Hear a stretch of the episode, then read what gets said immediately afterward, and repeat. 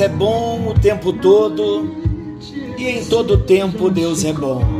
Graça e paz. Está chegando até você mais um encontro com Deus.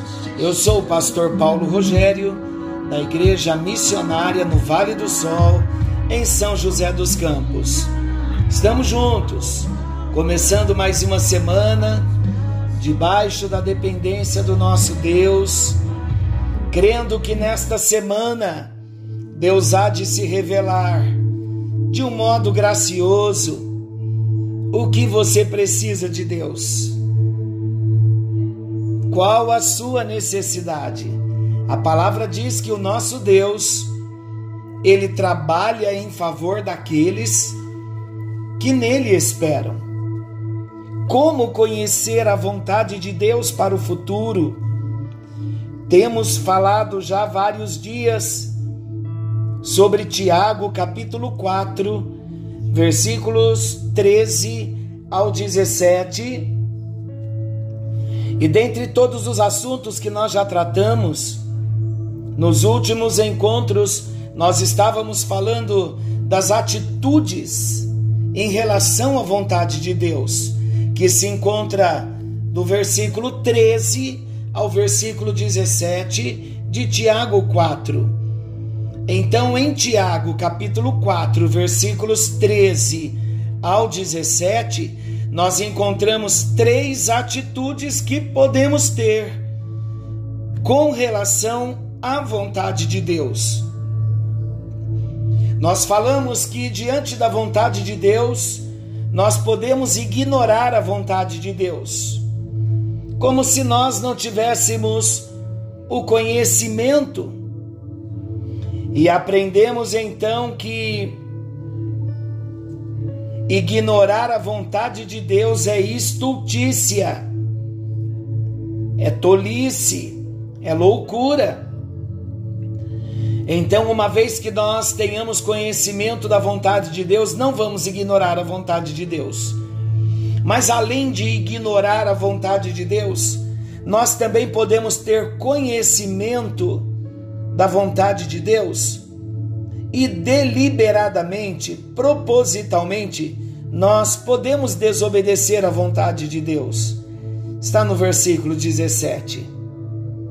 Falamos que o conhecimento que nós vamos tendo de Deus implica em responsabilidade. Por quê? Porque à medida em que eu vou tendo revelação, à medida em que eu vou tendo luz da palavra de Deus, eu me torno responsável pela revelação que eu tenho da palavra. Então, se eu sei que Deus me dá uma ordem para determinada tarefa, para o cumprimento de uma tarefa, então, uma vez que eu tenho este conhecimento, eu me torno responsável para o cumprimento daquilo que eu conheço, para a obediência do princípio que eu conheço. Então, muitos, infelizmente, conhecem a vontade de Deus, mas deliberadamente a desobedecem. E nós falamos o que acontece com aqueles que deliberadamente desobedecem à vontade de Deus e falamos que aqueles que deliberadamente desobedecem à vontade de Deus sofrerão a disciplina do Senhor. E citamos o exemplo do profeta Jonas, e aí então nós paramos. Mas três atitudes com relação à vontade de Deus nós falamos duas de um modo negativo, se torna até pesado para nós ignorar a vontade de Deus e desobedecer à vontade de Deus. Mas há algo tremendo na palavra de Deus. Ele nos dá recursos, Deus nos dá recursos para que possamos obedecer à vontade de Deus. Se nós compartilhamos que é possível ignorar a vontade de Deus, compartilhamos que é possível desobedecermos à vontade de Deus, Agora eu quero dizer que também é possível nós obedecermos, obedecermos, aleluia por isso. É possível obedecermos à vontade de Deus. Olha o que Tiago 4, versículo 15. Olha o que ele está dizendo. Logo no versículo 15. Tiago 4, versículo 15. Em vez disso, devíeis dizer: se o Senhor quiser, não só viveremos, como também faremos isto ou aquilo. Então o texto aqui já está apresentando a condição, se o Senhor quiser, então faremos. Isto fala de obediência, alguém com disposição de obedecer, alguém com disposição de cumprir a vontade de Deus. Esta palavra é para mim, é para você. Enquanto nós vemos tantas pessoas desobedecendo deliberadamente a palavra de Deus, queridos, é maravilhoso nós entendermos e experimentarmos a bênção da obediência. Ele nos salvou para uma vida de obediência. Ele nos salvou para que nós o sirvamos com alegria. O homem, a mulher, nascido de novo, nascido de Deus. É possível viver uma vida de obediência, porque nós estaremos andando no Espírito, debaixo da influência do Espírito, estaremos renunciando à nossa própria vontade e com alegria, pelo fato de termos nascido de novo, então podemos obedecer ao Senhor. Deus está levantando nesta geração uma geração de filhos e filhas obedientes à Sua palavra. Na Bíblia Sagrada nós encontramos um exemplo, um texto, onde nós vemos Jesus como o exemplo de uma total obediência. Mas mais do que isso, nós vemos Jesus com disposição de obediência. Está no Evangelho de João, capítulo 4, versículo 34. Disse-lhes Jesus: A minha comida consiste em fazer a vontade daquele que me enviou e realizar a sua obra. Sabe qual é o contexto deste versículo? Jesus estava evangelizando a mulher samaritana e Jesus, enquanto ele conversava com a mulher e apresentava a esta mulher tão sofrida, quando Jesus apresentava água viva, ele mesmo, como Messias que viera trazer salvação ao coração do homem, nesse texto nós vemos a compaixão de Jesus por esta mulher. E Jesus era um homem, enquanto homem, como Deus sempre foi, porque compaixão é atributo de Deus, mas Jesus, como homem, ele era extremamente compassivo. O coração dele era um coração cheio de compaixão pela vida do ser humano, pela necessidade do ser humano. E quando Jesus faz a leitura do coração sofrido desta mulher, Jesus dedicou a sua vida por inteira àquele momento, aquela hora, o mais importante para Jesus, o necessário, o prazeroso para Jesus naquele momento, era trazer salvação para a vida daquela mulher, era trazer esclarecimento para a vida daquela mulher pois aquela mulher já havia sofrido em vários relacionamentos conjugais E agora, o homem que ela tinha por companheiro não era o seu marido. E Jesus traz esta revelação profunda para o coração desta mulher. E ela então, desejosa de beber desta água viva, desejosa de salvação, ela estava tendo um encontro com Jesus. Eu me emociono com esta história, porque quando nós percebemos no texto Jesus trazendo sede no coração da mulher, passos, passos depois, nós percebemos as vendas caindo dos olhos desta mulher e ela tendo as primeiras experiências de um encontro com Jesus que já estava revolucionando a sua alma, a sua vida interior, o seu espírito. E então os discípulos, vendo que o assunto seria um pouco longo, os discípulos foram comprar comida. E quando os discípulos voltam com a comida,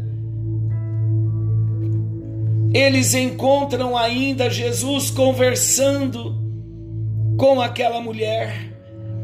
E o texto diz, a partir do versículo 27, quando Jesus se revela à mulher, dizendo: Eu sou, eu que falo contigo, eu sou, eu sou o que sou, o mesmo Deus de Êxodo capítulo 3, que se manifestou na sarça ardente, dando uma missão para Moisés.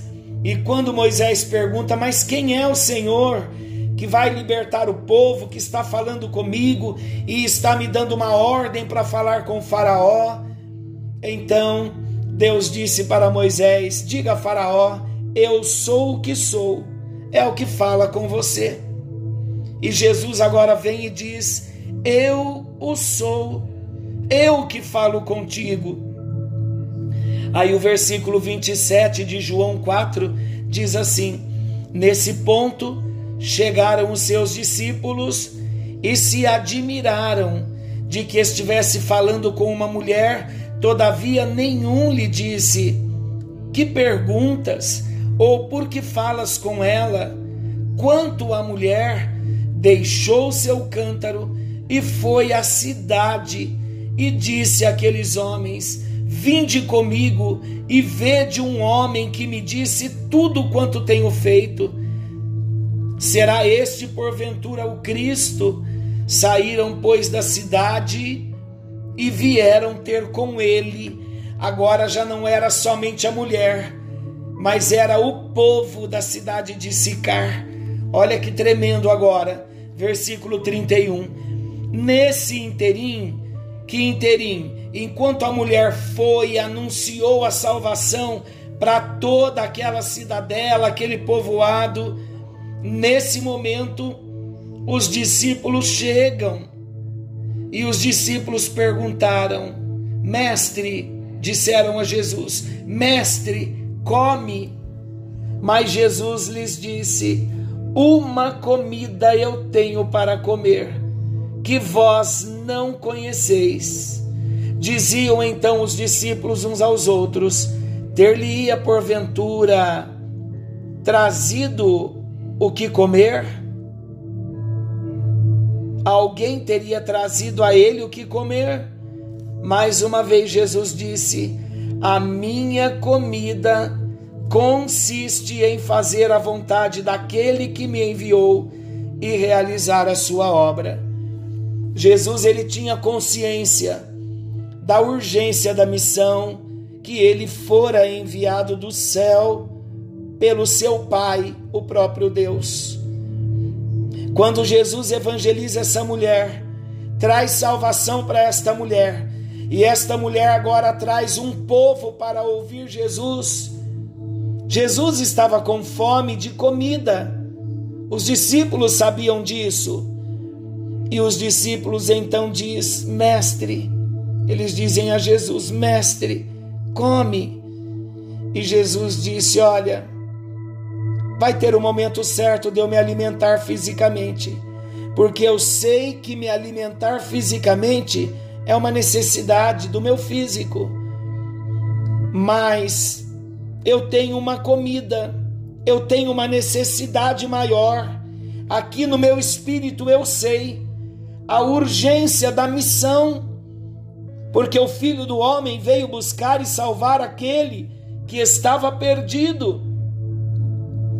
Então Jesus conscientemente ele disse: "A minha comida, a minha necessidade consiste em fazer a vontade daquele que me enviou e realizar a sua obra". Que exemplo maravilhoso nós vemos através de Jesus no exemplo desta história. Jesus sabia que era a vontade de Deus que o dirigia, que conduzia a sua vida, e ele tinha prazer em obedecer à vontade daquele que o havia enviado o próprio Deus. Em outras palavras, Jesus nos ensina que a obediência ela é necessidade para mim e para você. Como é prazeroso nós nos alimentarmos sabendo que é necessidade, mas ninguém se alimenta só por necessidade. Por isso Deus nos deu o paladar para termos prazer na alimentação. Em outras palavras, a obediência ao nosso Deus, à Sua palavra, no nosso coração e na nossa vida, precisa encontrar não só o lugar da necessidade, mas o lugar do prazer. Aleluia! Glória a Deus. Acordar com aquela disposição. Obrigado, meu Deus, porque este é o dia que o Senhor fez e eu estou com alegria no meu coração e com muita disposição de obedecer a tua voz. Com prazer eu quero te obedecer. Ontem nós cantamos um cântico várias vezes no nosso culto de celebração se atentamente eu ouvir a tua voz e te obedecer. O meu deserto será um manancial. É isso que Deus tem para mim, é isso que Deus tem para você. Senhor nosso Deus, amoroso Pai celestial, nós queremos obedecer, obedecer a tua voz, andar em espírito, para fazer o que o Senhor quer que nós façamos Hoje nós começamos a falar sobre a bênção, o prazer da obediência. Que venhamos entender, ó Deus, que é possível nós vivermos uma vida de obediência. É isso que nós desejamos, ó Deus, viver uma vida de obediência na tua presença, de um modo prazeroso, andando diante do Senhor, ouvindo a tua voz, tendo esta sensibilidade de ser dirigido, direcionado, conduzido, amado pelo Senhor e respondendo ao teu amor com atitudes de obediência, uma vida prazerosa na tua presença, vivendo na obediência. Nós oramos, ó Deus, porque sabemos que é possível nós entrarmos pelo caminho da obediência. Ajude a mim, ajude aos meus irmãos, para que possamos caminhar vitoriosamente na tua presença, em obediência, em nome de Jesus. Amém. E graças a Deus. Deus providenciou para mim e para você todos os recursos para nós vivermos uma vida de obediência. Viver a vida de obediência vai nos levar a tomar decisões acertadas. Deus te abençoe, que a bênção te alcance. Fiquem com Deus, querendo o Senhor. Amanhã estaremos de volta nesse mesmo horário com mais um encontro com Deus. Forte abraço e até lá.